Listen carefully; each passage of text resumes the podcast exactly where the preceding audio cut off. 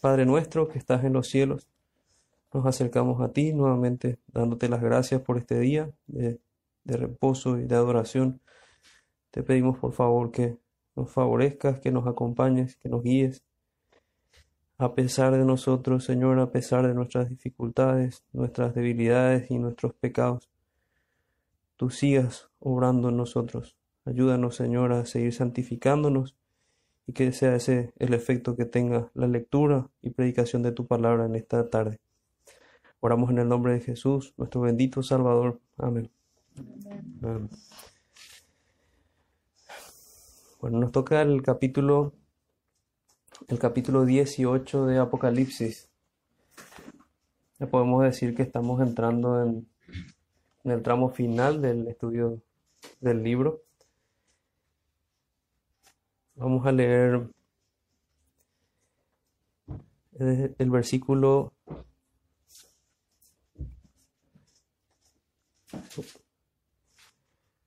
versículo 5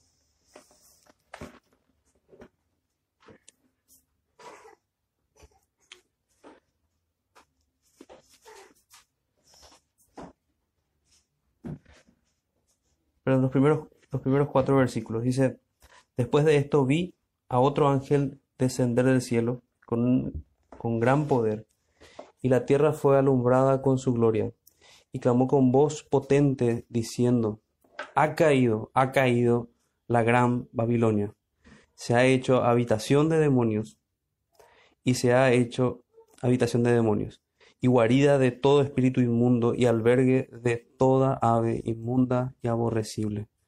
Porque todas las naciones han bebido del vino del furor de su fornicación, y los reyes de la tierra han fornicado con ella, y los mercaderes de la tierra se han enriquecido de la potencia de sus deleites. Hasta allí vamos a leer y luego vamos a continuar el título tiene que ver con esta primera parte, pero también con todo lo que vemos en el capítulo.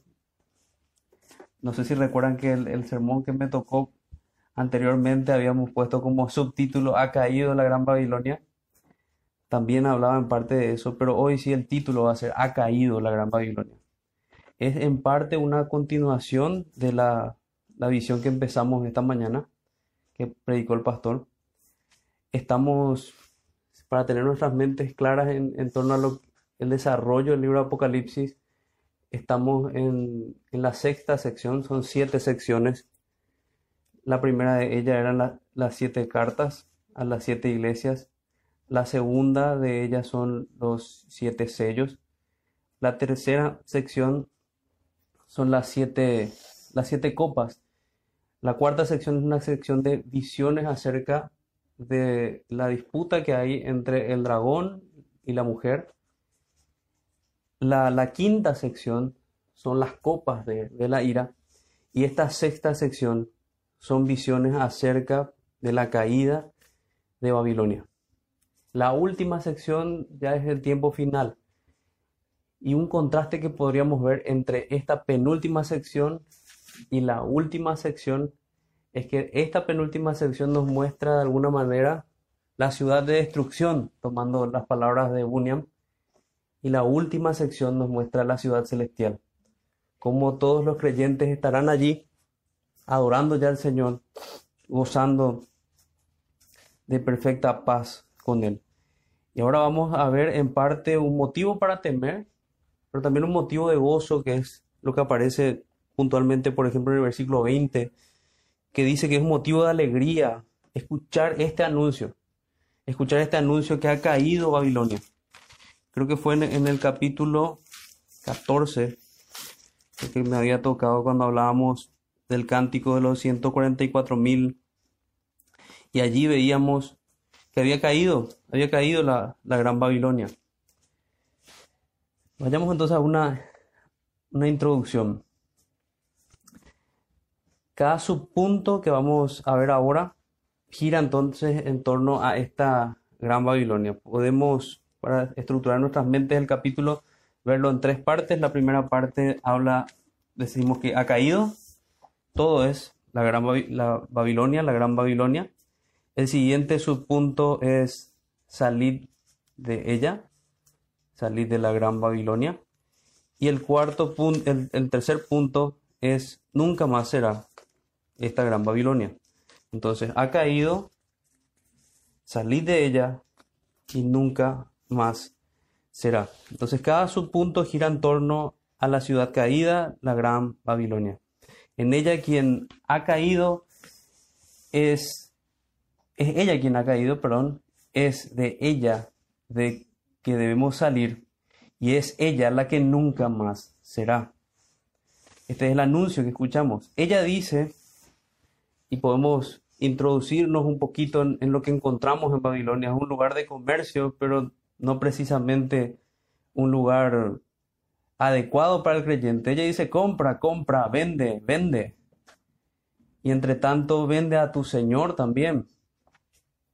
Ella es una feria blasfema llena de carteles blasfemos y de libertinaje. Y se te ocurra mencionar los diez mandamientos en su feria de diversiones y vanidades.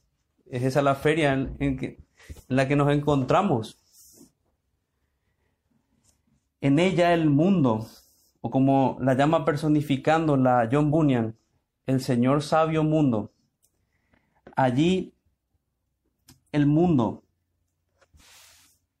Allí hallarás el poder de, de ambas bestias en acción. Por consiguiente, a la segunda de ellas, una diversidad de iglesias inclusive están incluidas dentro de lo que es la Gran Babilonia. Para que ninguno se pierda, cuando hablamos de esta personificación de esta mujer, hablamos del mundo, hablamos del mundo y sus seducciones. Y estamos de alguna manera continuando, complementando esa visión que vimos esta mañana del mundo y sus seducciones. En el capítulo 17 se le veía como la gran ramera, pero esta es otra forma de hablar de ella diciendo la gran Babilonia. De hecho, en el capítulo anterior veíamos que en su frente tenía un misterio que decía la gran Babilonia, la madre de todas las blasfemias. Entonces, sigo con esta narración que, es a lo que me llevaba a pensar este, esta situación de pensar eh, qué está incluido dentro de ese mundo, porque es lo que vemos en el pasaje. En el pasaje nos describe dos tipos de, de personas, particularmente reyes y mercaderes, pero nosotros podemos ver a todo el mundo realmente incluido. Y particularmente con temor debemos ver que también hay iglesias en esa feria de vanidades, en esa gran Babilonia, en esa gran ramera incluida. Hay iglesias, eh, a ellas tampoco les gusta oír de mandamientos con seriedad cuando apuntan a sus pecados. Sus feligreses solo quieren oír de gracia y victoria. No es el mensaje que aprendimos y que escuchamos en este mismo libro de Apocalipsis y en todas las escrituras. No solamente se habla de gracia y victoria, se habla de juicio y de llamamiento al, arrepentimiento. Ni se te ocurra hablar de obediencia o examinación y si hablas de arrepentimiento, hazlo suavemente. Recuerda siempre sus oídos sensibles. Así son los oídos de los habitantes de esta Babilonia. Ellos te amarán si alimentas su autoconmiseración y los tratas como a pobres víctimas indefensas. Está de más decir que así no son las iglesias de Cristo, sino las sinagogas de la bestia y si alguna vez fueron del Señor, han llegado a ser como una de las iglesias que vimos también en Apocalipsis, la Odisea. El Señor estaba afuera. El culto no es a Cristo, sino al dragón y al falso profeta. Esta es la ciudad que tiene en ella gobernantes y todo tipo de mercaderes, incluidos los religiosos, pues ellos son también mercaderes como lo expresó el apóstol Pedro, hacen mercadería de vosotros con palabras fingidas. Ellos trafican con las preciosas almas de los hombres. Dios se los pague a estos mercenarios inescrupulosos. Y espero que haya servido esta pequeña reflexión sobre lo que encontramos en, en Babilonia, sobre lo que encontramos en el mundo, para ir viendo versículo a versículo este, este capítulo. Del, del, versículo 1 al 3 encontramos que ha caído. volvamos a leer esos versículos, esos primeros versículos, que nos dice, después de esto vi a otro ángel descender del cielo con gran poder y la tierra fue alumbrada con su gloria. En el capítulo 17 nos decía que era uno de los ángeles que tenía las copas. Muy probablemente también es así aquí. Y desciende del cielo con gran poder y la tierra fue alumbrada con su gloria. Y clamó con voz potente diciendo, ha caído, ha caído la gran Babilonia. Y se ha hecho habitación de demonios y guarida de todo espíritu inmundo y albergue de toda ave inmunda y aborrecible, porque todas las naciones han bebido del vino del furor de su fornicación, y los reyes de la tierra han fornicado con ella, y los mercaderes de la tierra se han enriquecido de la potencia de sus deleites. Así, como nos mostró el pastor esta mañana con las concordancias, que el, el pasaje de Apocalipsis está tomando de ejemplo la caída de la antigua Babilonia, Así también ocurre aquí. Fíjense en Isaías 21:9 que dice, y aquí vienen hombres montados, jinetes de dos en dos. Después habló y dijo, cayó, cayó Babilonia, y todos los ídolos de sus dioses quebrantó en tierra. Me, me, gusta ver cómo lo expresó un hermano. Este es un gran anuncio realmente. Cayó Babilonia, todo este sistema de maldad. Ya no más maldades, ya no más comercio ilegal, ya nada incorrecto, ya no más violación a, las leyes de Dios. Eso es lo que implica que caiga finalmente Babilonia. Pero el versículo de Isaías nos, nos habla de la caída de la Babilonia antigua. Isaías 13:21, sino que dormirán allí las fieras del desierto y sus casas se llenarán de hurones, allí habitarán avestruces y allí saltarán las cabras salvajes. Y Jeremías 50, 39 dice, Por tanto, allí morarán fieras del desierto, y chacales, chacales morarán también en ella, polluelos de avestruz, nunca más será poblada, ni se habitará por generación e, y generación. Eso fue con Babilonia y esa es la imagen que nos trae el Señor para todo este mundo que es contrario y que es enemigo a nuestro Dios esquematizando un poco lo, que vemos, entonces vemos claramente que el nombre que toma aquí Babilonia simbólico viene de las, del Antiguo Testamento, como de donde toma su nombre fue exaltada, pero cayó en confusión perpetua, ciudad rebelde, madre de todas las blasfemias e idolatría podemos ir a una Babilonia un poco más antigua y recordar como también recordábamos a la que fue construida por Nimrod. Esa que fue construida por Nimrod construyó una torre y ellos querían hacerse un nombre, no querían glorificar al Señor. Y el Señor trajo confusión sobre ellos y fueron dispersados.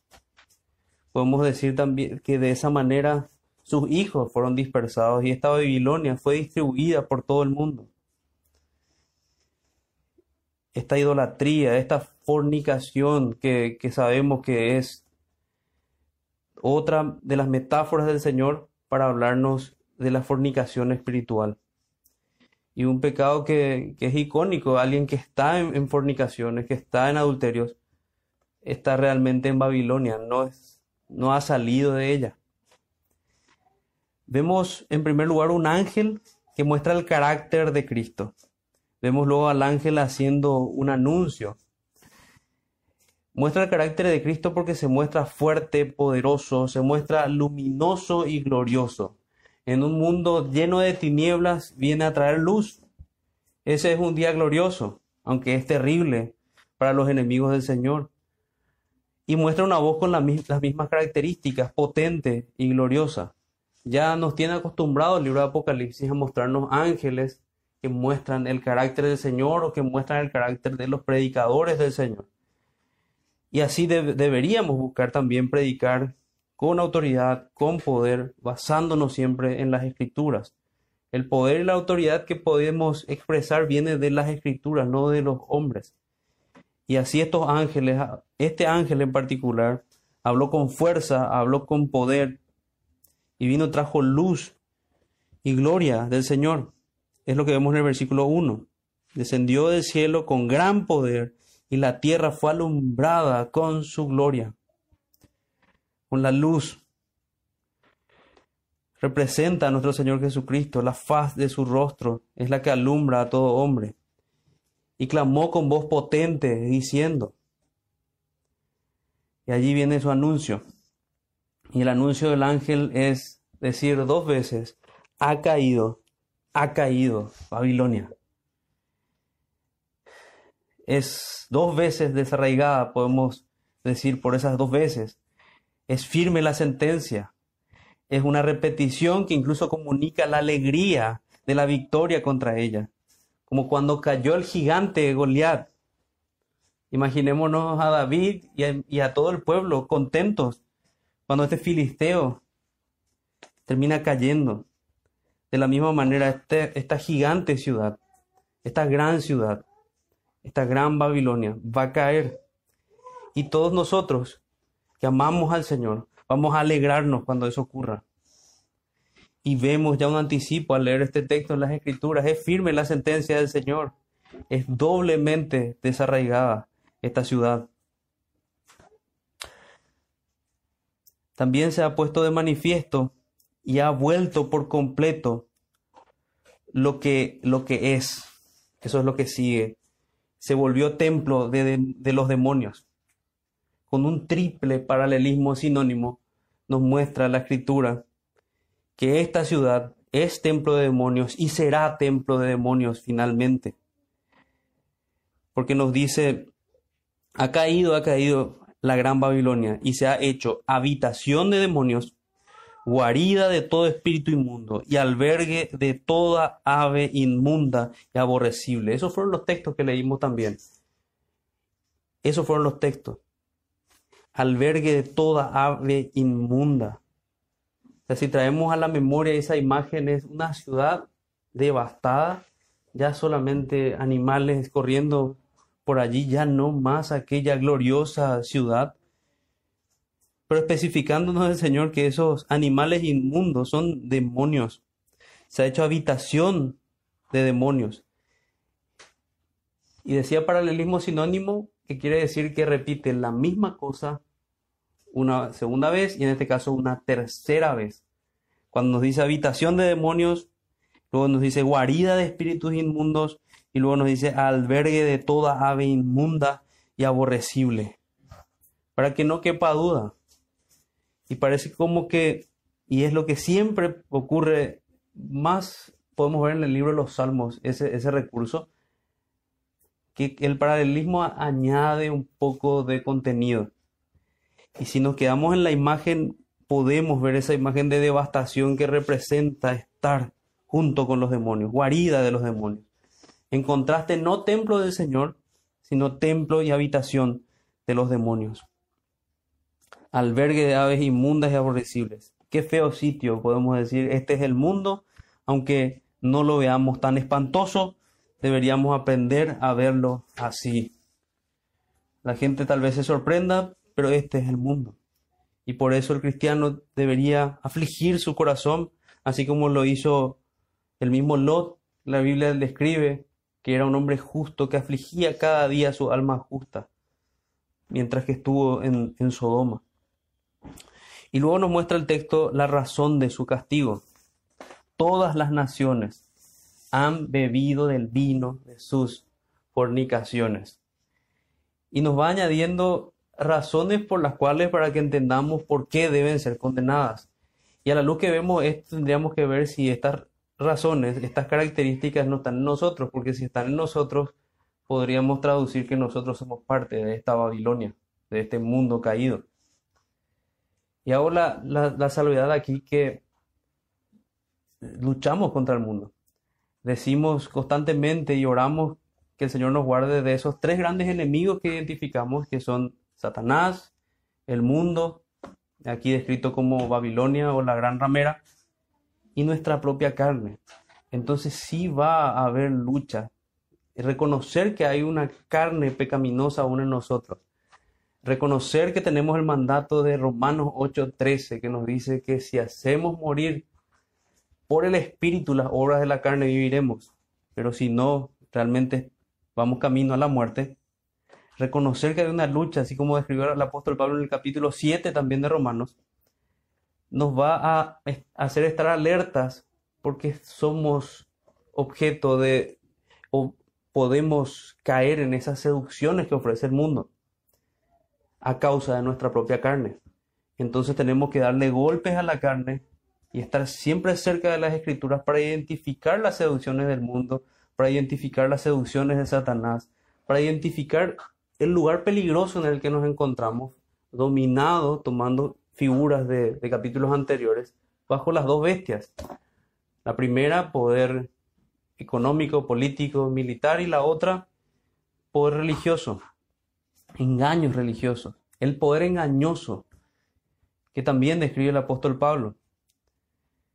Entonces, todas las naciones han bebido del vino de sus fornicaciones. Eso es lo que tienen en común y esa es, esa es realmente la culpa de esta gran Babilonia, la razón de su castigo.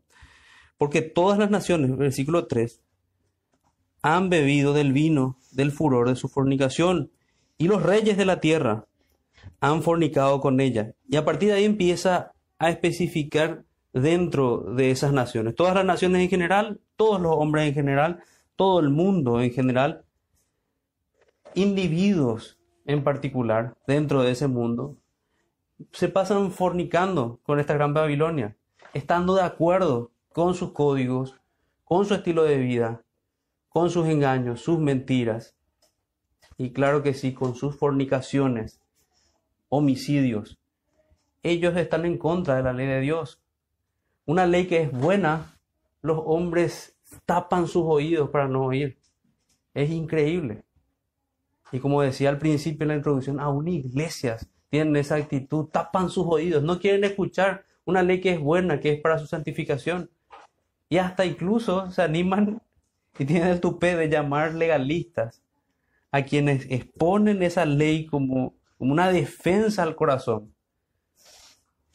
Y, y son incluso mentirosos porque dan el mote de salvación por obras mientras nunca se predica salvación por obras por lo menos en este lugar, y sabemos de muchos hermanos, de otros hermanos en otros lugares también que reciben ese tipo de acusaciones, sino que predicamos que la salvación es solamente por gracia, por medio de la obra en Cristo.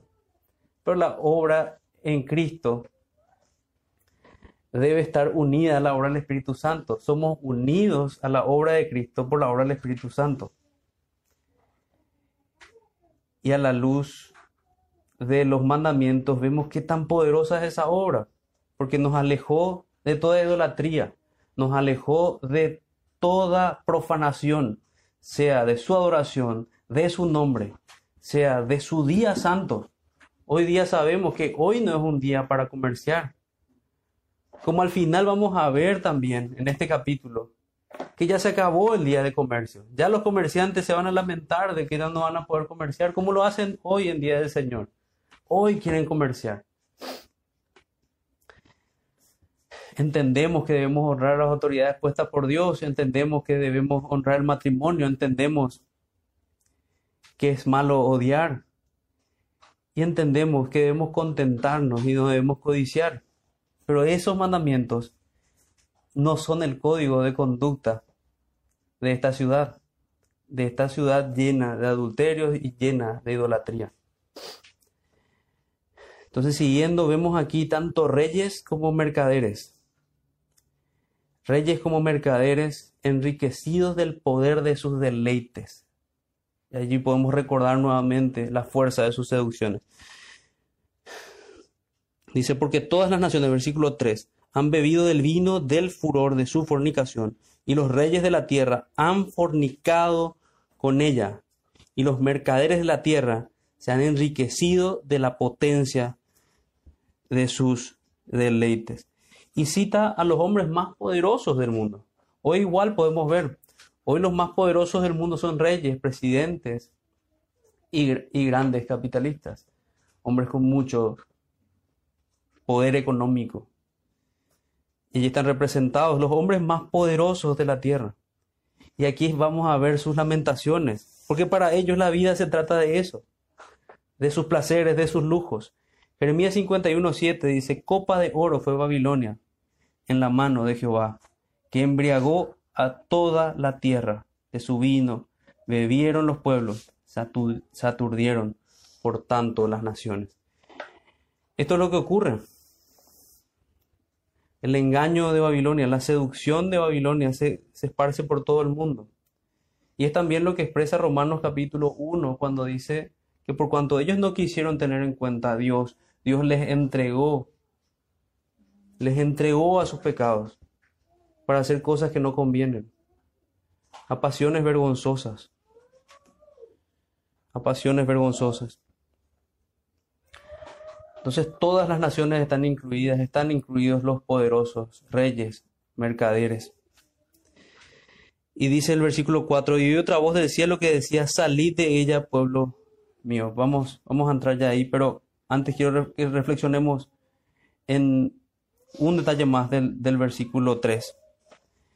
El versículo 3 dice, y los reyes de la tierra han fornicado con ella y los mercaderes de la tierra se han enriquecido de la potencia de sus deleites. Enriquecidos con comillas porque realmente esas riquezas no tienen ningún valor. Enriquecidos del poder de sus deleites. Llenos de la fuerza de la seducción de Babilonia. Llenos de estos recursos que alimentan los deseos de la carne, los deseos de los ojos y la vanagloria de la vida. Eso es lo que implica allí, que se han enriquecido. Y materialmente los mercaderes y reyes y gobernantes están llenos de todos los lujos. Entonces, habiendo descrito así a Babilonia, tratando de que recordemos que es una ciudad terrible, que es aquella ciudad de destrucción de la cual debemos salir, huyendo de la ira venidera, Escuchemos lo que dice desde el versículo 4 al 20. Salid de ella, pueblo mío. Es un mandato. Es el mandato de salir de Babilonia. Y los destinatarios somos nosotros. y es tan tierno como se refiere el Señor a su pueblo. Pueblo mío. Hay mucha ternura del Señor. Es dado por un ángel que personifica el llamado del Señor y hoy podemos oír esa voz tierna del Señor que nos dice, salid de ella, pueblo mío. Como en otros pasajes, y no toquéis lo inmundo. Entonces versículo 4, y oí otra voz del cielo que decía, salid de ella, pueblo mío, para que no seáis partícipes de sus pecados, y recibáis parte con sus plagas. Parte con sus plagas. Isaías 48, 20, salid de Babilonia, huid de entre los caldeos, dad nuevas de esto con voz de alegría, publicadlo, llevadlo hasta lo postrero de la tierra, decid, redimió Jehová a Jacob, su siervo. Eso era en aquel entonces con Isaías y eso es también así con nosotros. Eso fue también cuando el pueblo tuvo que salir de Egipto fue redimido y salió. O nosotros vamos a quedarnos amando la esclavitud y amando la dura carga de Egipto. Espiritualmente hablo. Debemos salir, debemos huir de Babilonia, debemos huir de Egipto. Jeremías 58. Huid de en medio de Babilonia y salid de la tierra de los caldeos. es exactamente lo mismo que el 48-20. Y sed como los machos cabríos que van delante del rebaño. Versículo 5 dice, porque sus pecados han llegado hasta el cielo y Dios se ha acordado de sus maldades. Dadle a ella como ella os ha dado y pagadle doble según sus obras en el cáliz en que ella preparó bebida. Preparadle a ella el doble. Bueno, veamos aquí, el mandato es sencillo, es salir. Pero como decía también, decíamos a la mañana, decía el pastor a la mañana, Debemos identificar esta ciudad para saber de qué debemos huir. ¿De qué se trata el mundo? Hacernos de vuelta la pregunta si esto se trata de, huir a un monasterio y quedarse allí. Y no se trata de eso. El Señor Jesucristo mismo oraba en Juan 17 y decía, no te pido que los saques del mundo, sino que los guardes del mundo. De hecho, esos hombres encerrados en monasterios son demonios encerrados nada más. Porque están dentro de esta cueva de demonios que es el catolicismo romano. Salir de Babilonia es salir del mundo, salir del contacto pecaminoso con el mundo. Y como bien expresaba, expresábamos también en la mañana, el hermano Francisco en particular, que en ocasiones sí va, va a implicar salir de grupos familiares, por ejemplo, salir de grupos de amigos, y en nuestro contexto actual salir de grupos de WhatsApp, dejar de frecuentar ciertos sitios, porque queremos guardarnos, porque entendemos que esto es lo mismo que dijo el Señor cuando decía, si tu ojo te es ocasión de caer, córtalo. Si tu mano te es ocasión de caer, córtala. Mejor te es entrar al reino de los cielos sin ellos, antes que con ellos ser arrojados al infierno, con ojos y manos. Y los destinatarios, como decíamos antes, es el pueblo de Dios con ternura, con ternura, pueblo mío. ¿Cómo no atesorar eso en el corazón, que el Señor nos trate así, como posesión suya? Él compró un pueblo y Él nos llama, salid de ella. No es nuestro lugar. Salid de esa ciudad de destrucción, huir de ella. Escuchemos realmente esa voz del Señor que nos llama a salir. Razón del mandato para no ser partícipes de sus pecados. El Señor no quiere que seamos partícipes de los pecados de Babilonia. Y ningún creyente debería querer ser partícipe de los pecados de Babilonia. Cuando participamos en esos pecados debe ser como un accidente y debería ser sumamente doloroso. Debería ser una experiencia que nos lleve una y otra vez al arrepentimiento profundo y a la reconciliación con el Dios que nos ofrece perdón.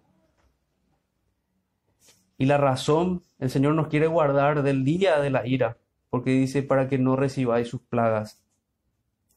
Para que no recibáis sus plagas. Y aquí tomemos nuevamente esa comparación con, con el salir de Egipto. Salieron de Egipto y allí también habían plagas. Y allí también hubo juicio. El Señor nos libra de estas plagas. Las plagas que fueron descritas, si tomamos el lenguaje del, libro de Apocalipsis, con copas de ira, para que no recibamos esas copas de ira. Escapemos al obedecer. Escapamos, sabemos, al obedecer solamente por los méritos del Cordero. Tantas imágenes nos da el Señor y hoy podemos recordar que es, así con nosotros, así como fue con el pueblo de Israel que escapó y por los méritos de un cordero, el ángel de la muerte, no visitó sus moradas, así también por los méritos del cordero de Dios que quita el pecado del mundo. Estas copas de ira no van a caer sobre nosotros, estas plagas no van a tocar nuestra casa, pero debemos huir y no ser parte de este mundo. Eso es lo que implica que a veces hablamos de manera representativa también de, la iglesia o de cada iglesia local en la tierra. Es como una colonia del, cielo en la tierra. Y luego expresa la razón de la condenación. Es como que le, explica al apóstol la razón de la condenación. Para que el apóstol plasme también eso. Sus pecados están en presencia y conocimiento del Señor. Primera razón. Y segunda razón, Dios no se ha olvidado de su maldad impenitente. Eso está descrito con, otra, con otras frases. Voy a leer desde el versículo 4 nuevamente. Y oí otra voz del cielo que decía, salid de ella, pueblo mío, para que no seáis partícipe de sus pecados ni recibáis parte de sus plagas. porque sus pecados han llegado hasta el cielo y Dios se ha acordado de sus maldades. Ha llegado hasta el cielo, está en la presencia del Señor y Dios se ha acordado de sus maldades. Dios no puede olvidar nada. Pero llegó el día de la ira. Ya acabó el tiempo de paciencia para estos hombres. Recibirán su justa retribución. Y lo que describe más abajo es una doble porción de su extravío. Describe a, a gente como, como el rico que despreció a Lázaro. Una muestra de estos reyes y mercaderes. Describe a hombres como Amán, que terminarán cayendo en sus propias trampas. Han despreciado a un mejor Mardoqueo y han consentido en su muerte. Recuerden esa historia en Esther. Amán construye una horca y él mismo termina en esa horca. Dadle a ella como ella os ha dado. Es la misma descripción y pagadle doble según sus obras. En el cáliz en que ella preparó bebida, preparadle a ella el doble. Claro, ¿qué bebida preparaba, prepara el mundo para los creyentes? Persecución, muerte. Bueno, es esa la porción que van a recibir. Cuando ella se ha glorificado y ha vivido en deleites tanto, dadle de tormento y llanto, lo que describe el Señor la parábola con el rico. Ya tuviste bienes. Hoy te espera tu porción. Tanto darle de tormentos y llantos, porque dice en su corazón, y así viven todos los hombres sin meditar en el Señor, confiadamente, extrañamente confiados en sus vidas de pecado. Dicen frases como esta, yo estoy sentada como reina y no soy viuda y no veré llanto. Impresionante la soberbia descrita allí.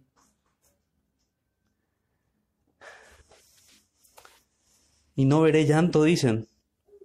Mientras que en realidad van a haber llantos desgarradores, como aquel que tuvo Faraón y todo el pueblo egipcio al ver morir a sus hijos, al ver morir a sus capitanes, al ver morir a su gente bajo el juicio de Dios.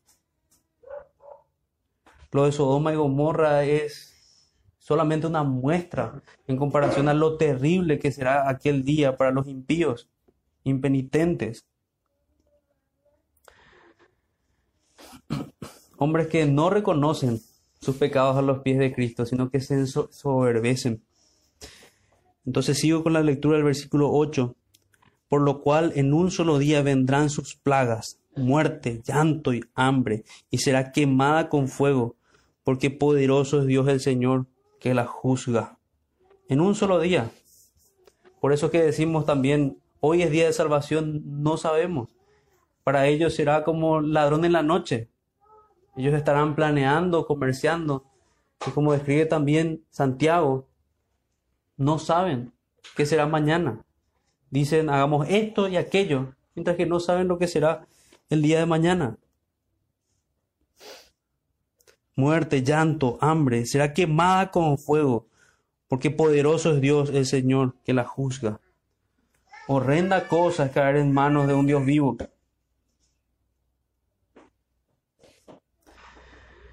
Fíjense incluso cómo el Señor bendice a aquellos que se encargan de dar el pago. En el Salmo 137, este pago descrito en esta porción, hija de Babilonia, la desolada, Bienaventurado el que te diere el pago de lo que tú nos hiciste. Salmo 137, 8. Es bueno lo que el Señor hace al juzgar a estos impíos. Es algo bueno. Dice, curamos a Babilonia y no has, Jeremías 51, 9, y no ha sanado. Dejadla y vámonos cada uno a su tierra porque ha llegado hasta el cielo su juicio y se ha alzado hasta las nubes. Algunos versículos nada más de lo que veíamos antes. Recuerden que, que esa es la experiencia que tenemos en Apocalipsis. Lastimosamente por el tiempo es imposible leer todas las concordancias. Pero el libro de Apocalipsis es un libro sumergido en el Antiguo Testamento. Está lleno de citas de Jeremías, de Isaías, de los profetas menores, llena por todas partes. El Señor se encargó de colocar esas citas. Y estamos seguros que para el apóstol Juan eran totalmente comunes porque era un hombre lleno también de la palabra, lleno de la lectura del Antiguo Testamento. Fijémonos entonces en el versículo 9. Y los reyes de la tierra, que han fornicado con ella y con ella han vivido en deleites, llorarán y harán lamentación sobre ella cuando vean el humo de su incendio. Una de las cosas que me sorprendió, acá vamos a ver tres ayes. Dos, uno de los reyes descritos aquí y dos de los mercaderes. Uno podría pensar que, en esa situación se lamentaría de sus pecados, de no haber tenido en cuenta a Dios. Pero no, no es esa la situación descrita por el Señor de, estos hombres. Ellos se lamentan porque ya no tienen sus reinos, ellos se lamentan porque ya no tienen con qué comerciar. Es el, el colmo y un escándalo de idolatría. No les importa a Dios, ni aún en su misma condenación. Así como le dijo aquel hombre en la cruz al otro condenado con él, ni aún en la misma condenación temes tú a Dios. Y esa es la situación que describe el Señor de estos hombres. Queda claro que el Señor nos, nos manda a salir y nos da un montón de argumentos. Y uno de esos argumentos para salir, porque este, esta porción que nos habla de salir de ella, va hasta el versículo 20, que nos muestra incluso toda la lamentación que hacen ellos que nos muestra toda la condenación merecida a la que llegan estos hombres. El fin de su alegría, que son sus riquezas, que son sus bienes, que son sus mercaderías, que son sus ganancias. Eso es lo que llega. A una salvedad también equivocadamente algunos hiperliteralistas o hiperliteralistas mórbidos, como dice nuestro pastor, llegan al, colmo de decir, bueno, que el punto central aquí es que va a llegar el fin del sistema capitalista o el fin del sistema esto y que en vano se discute sobre socialismo, liberalismo y cosas por el estilo. No, es erróneo eso. Hay una moral que tal vez no vamos a entrar en eso que se defiende al ir en contra de, del socialismo, al ir en contra del comunismo obviamente no es perfecto porque es dentro de, este mundo en el que vivimos, pero decir algo así que ese es el mensaje del texto es, es un error. Eso nomás quería subrayar allí. Entonces, sigamos con esa justa retribución. Hombres que en lugar de ir a los pies de Cristo y reconocer su culpa, se lamentan por otra cosa. Hombres que estaban en falsa seguridad, que será quemada por fuego su ciudad y todo lo que tienen serán juzgados por el poderoso Señor. Se lamentará cada individuo, porque ahora parece un poco general y no tan personal verlos solamente reyes y mercaderes, son individuos en particular, así como el hombre rico que describía el Señor. Y verán cómo han vivido, y en lugar de lamentarse, recalco eso, en lugar de lamentarse por sus pecados, como nos enseña el libro de lamentaciones, que el hombre debe lamentarse en sus pecados. Ellos se lamentan en que ya no, no son ricos. Ellos se lamentan, los reyes, en que fueron derribadas sus fortalezas y los mercaderes en que ninguna compra ya de mercadería se hará. Y las joyas que describe, vamos a leer describen joyas, describen telas, describen materiales de construcción, describen alimentos, alimentos caros, describen sirvientes, esclavos a su servicio. Eso es lo que ellos anhelan. Y la Biblia los describe como que estarán lejos y que pronunciarán ayes. Y extrañamente, en lugar de adorar al Señor, ellos expresan admiración por aquella gran ciudad. Doxología, ya no aquí a la bestia, como veíamos en pasajes anteriores, sino doxología a la gran ramera, doxología a Babilonia. Qué hermosa ciudad. Eso es lo que dicen. Y viene sobre ellos asombro repentino. Y nunca más habrá ningún lujo sobre ellos nunca más. ese es el cuadro completo hasta el versículo 20. Ahora sí, voy a hacer esa lectura. Y los reyes de la tierra que han fornicado con ella y con ella han vivido en deleites, llorarán y harán lamentación sobre ella cuando vean el humo de su incendio, parándose lejos por el temor de su tormento, diciendo, ay, ay de la gran ciudad de Babilonia, la ciudad fuerte, porque en una hora vino tu juicio. Como esos niños malcriados a, que, a quienes se les quitó un juguete. Y los mercaderes de la tierra lloran y hacen lamentación sobre ella. Ahora vamos a los mercaderes. Y ninguno compra más sus mercaderías.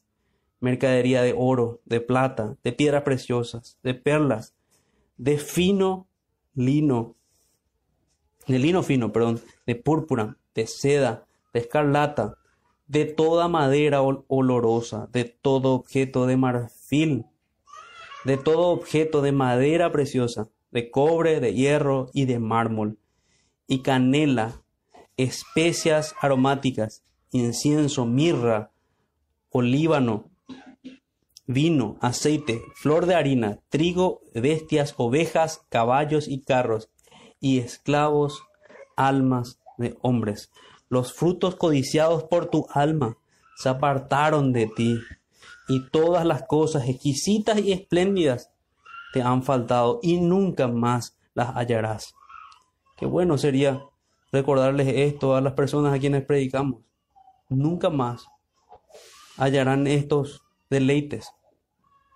Los mercaderes de estas cosas que se han enriquecido a costa de ella se pararán lejos por el temor de su tormento, llorando y lamentando, y diciendo, ay, ay, de la gran ciudad, que estaba vestida de lino fino. Fíjense cómo exalta la gran ciudad, de púrpura y de escarlata, y estaba adornada de oro, de piedras preciosas y de perlas. Ese hay es un fuerte lamento. Porque en una hora han sido consumidas tantas riquezas.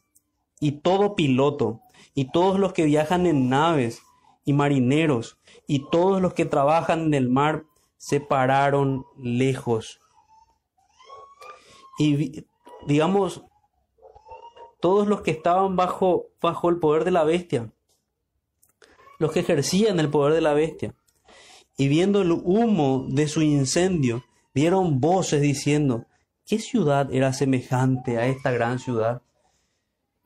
realmente para mí es sorprendente ver que hombres en su condenación hacen doxología a la gran Babilonia. Y echaron polvo sobre sus cabezas como señal de dolor. Y dieron voces y llorando, lamentando, diciendo, ay, ay de la gran ciudad en la cual todos los que tenían naves en el mar se habían enriquecido de sus riquezas, pues en una hora ha sido desolada. Ese es el mensaje que debemos comunicar al mundo lo que tanto te afana, lo que tanto idolatras, se va a acabar pronto, muy pronto. Y allí viene como el bálsamo, porque recuerden que este mensaje de Apocalipsis, todo el libro, es un consuelo para la iglesia perseguida. Es una forma también en la cual el Señor nos recuerda, no codiciemos lo que ellos tienen, eso dura una hora y se acabó, punto, ya no va a ser más.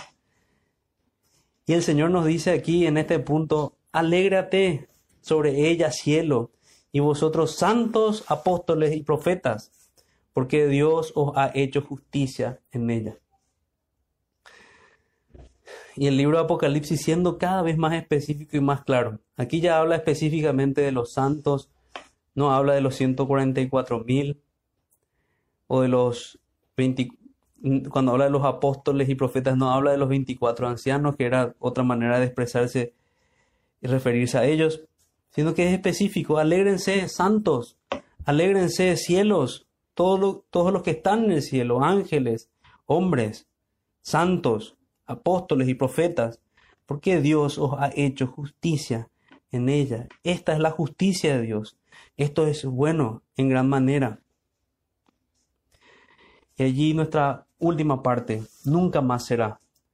con una ilustración similar a la que veíamos cuando decía que el mundo iba a ser un mar de sangre. Aquí la ilustración de juicio es que va a ser como la caída estrepitosa de una piedra de molino.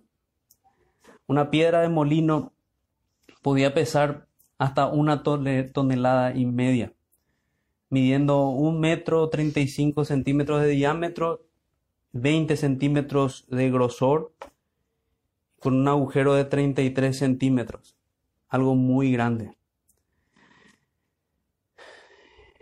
Y el Señor usa esta imagen como un ángel. Fíjense en el versículo 21.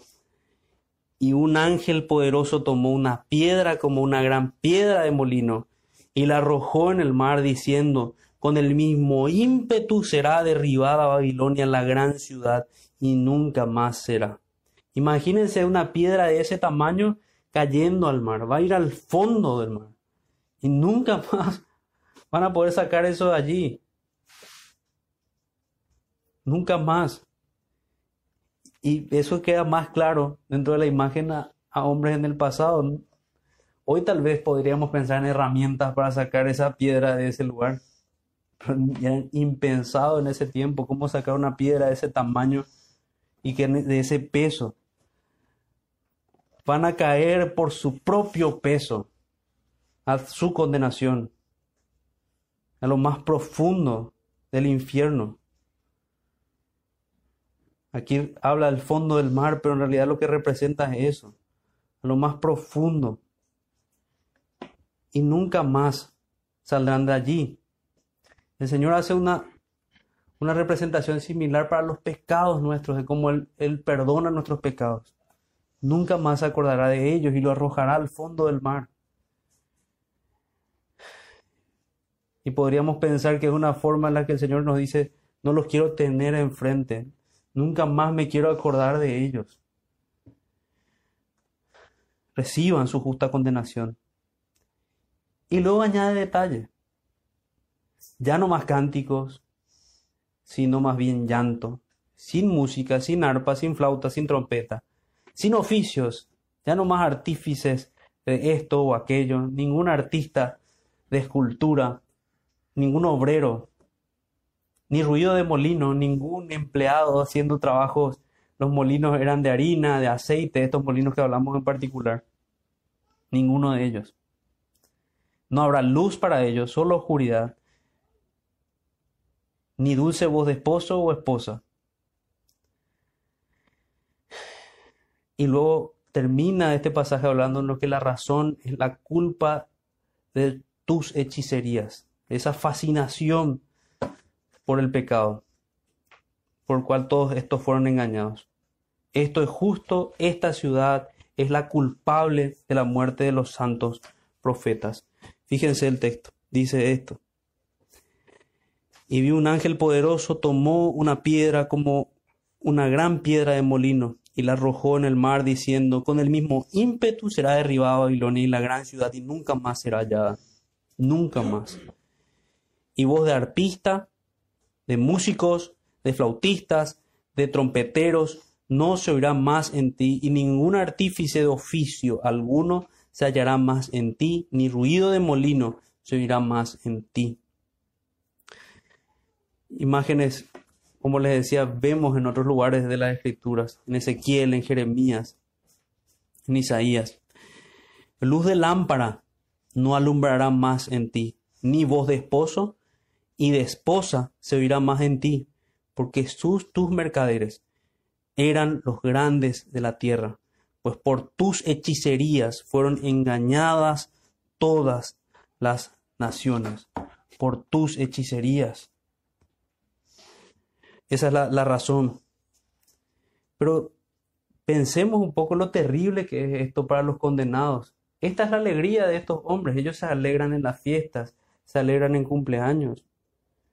De hecho, lastimosamente puedo recordar a un familiar, gran músico, de la noche a la mañana murió y su vida era alcohol y música todo el tiempo.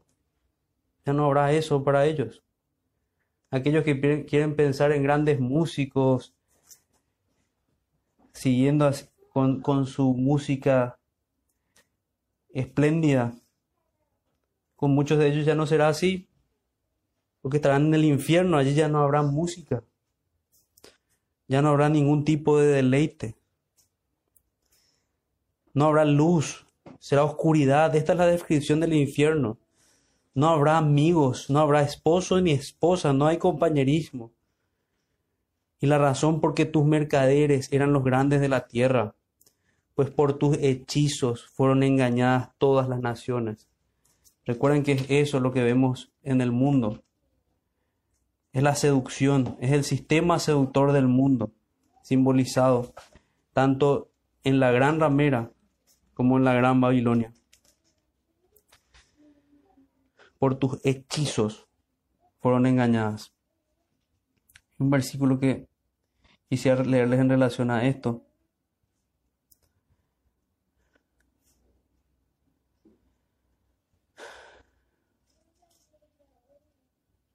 Isaías 47, 7 al 10.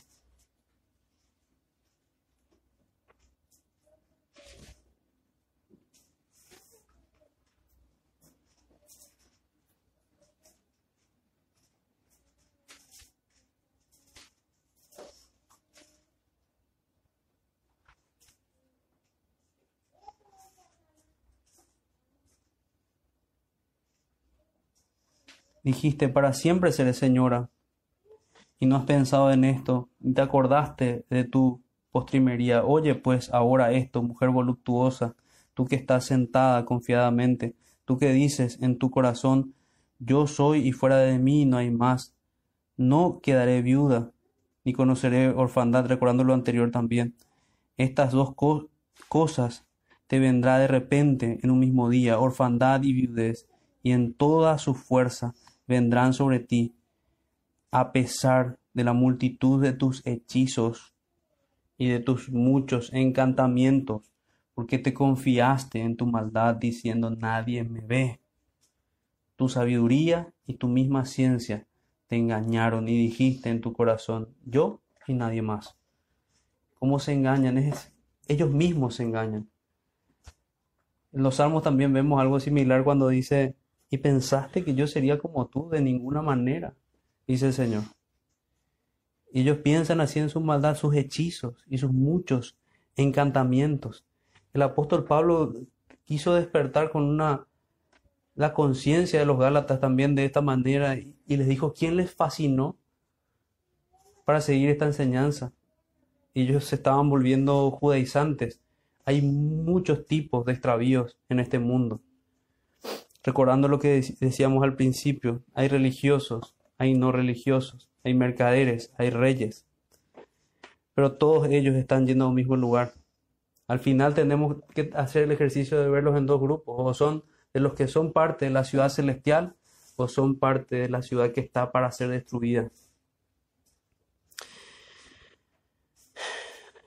Y si están, son parte de Babilonia, son parte de aquella ciudad culpable de la sangre de los profetas y de los santos y de todos los que han sido muertos en la tierra. Así como expresaba Esteban en su predicación, de la cual, la cual sirvió para el arrepentimiento del apóstol Pablo. Pero él decía, así también mataron vuestros padres a los profetas. La misma Israel estaba dentro de Babilonia y así también, tristemente, como decía también al principio, hay iglesias dentro de esto y nosotros no queremos ser parte. Termino con una aplicación, una que tengo escrita hace varios sermones, pero quiero insistir con eso, temblemos ante los inminentes juicios de Dios. El Señor coloca delante de, nuestros ojos esto para que temamos y para que advirtamos. Hagamos ese ejercicio de discernimiento para darnos cuenta de que hay un Dios en los cielos que juzga y gobierna sobre toda la tierra, que tiene control perfecto de todo. Reconozcamos el peligro que tenemos al vivir en este mundo, representado por esta mujer malvada, y sabiendo que podemos escapar de ella. Había una, una lucha que, que describía Bunyan con, con Napoleón. No, no la voy a leer, pero sí voy a, voy a hacer mención de, de eso. Y Apolión le, decía, Apolión eh, describe el mismo Apocalipsis que es Satanás. Decía que este reino me pertenece y tú también, y no voy a dejar que te escapes así nomás. Y Cristiano hace el énfasis y dice que el Señor ya lo había rescatado y sí podía escapar de Apolión. Y así también nosotros podemos escapar del diablo y, y de todas las seducciones del mundo y vencer a nuestra carne y vencer realmente a este mundo caído.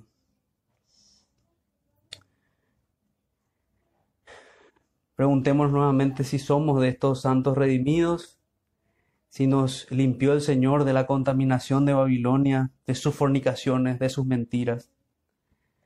Preguntémonos si proclamamos la verdad realmente o si somos de los amigos de la bestia que retienen la verdad con injusticia. Preguntémonos si hemos limpiado nuestros vestidos o si están llenos de inmundicia. Preguntémonos si nos estamos santificando aún más, como dice la Escritura. Como un mensaje de aliento, preguntémonos si esto que escuchamos, este gran anuncio de que ha caído la gran Babilonia, es materia de alegría para nosotros, como dice el, versículo 20, alégrate sobre ella cielo y vosotros santos apóstoles, porque Dios os ha hecho justicia en ella. Y no puedo no reflexionar cuando cuánto debemos seguir predicando con amor para buscar a los redimidos del Señor y llamarlos a salir de Babilonia. Quiera el Señor que sean nuestros padres, hermanos y amigos estos que están escritos en el libro de la vida. Muchos de los que sean rescatados de la ira venidera, quiera el Señor que sean estos que están cerca de nosotros. Que podamos decirle, si bien tengamos oportunidad nuevamente, si es un hijo, si es un amigo, si es un padre, huye por tu vida de esta ciudad de destrucción. Que no seas parte de ella. Así podemos decir a nosotros mismos y a los que estamos aquí, no seas parte de ella, pueblo del Señor. Vamos a orar, hermanos. Padre nuestro que estás en los cielos, te damos las gracias por tu palabra. Son tus advertencias, Señor. La belleza de tu palabra, tu mensaje, la que pudimos ver. Te rogamos, Señor, que hagas de nosotros personas que valoran cada día más tu palabra. Si la atesoramos, que la atesoremos aún más. Si te buscamos, que te busquemos aún más.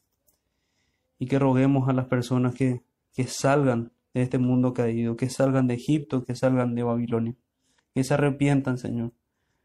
Te rogamos nuevamente en este momento por nuestros padres, por nuestros hermanos, por nuestros amigos, Señor, por favor, ten misericordia de ellos.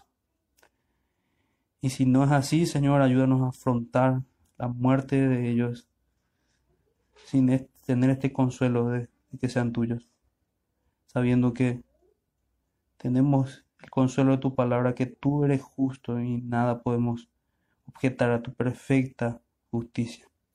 Te damos las gracias, Señor, en nombre de Jesús. Amén.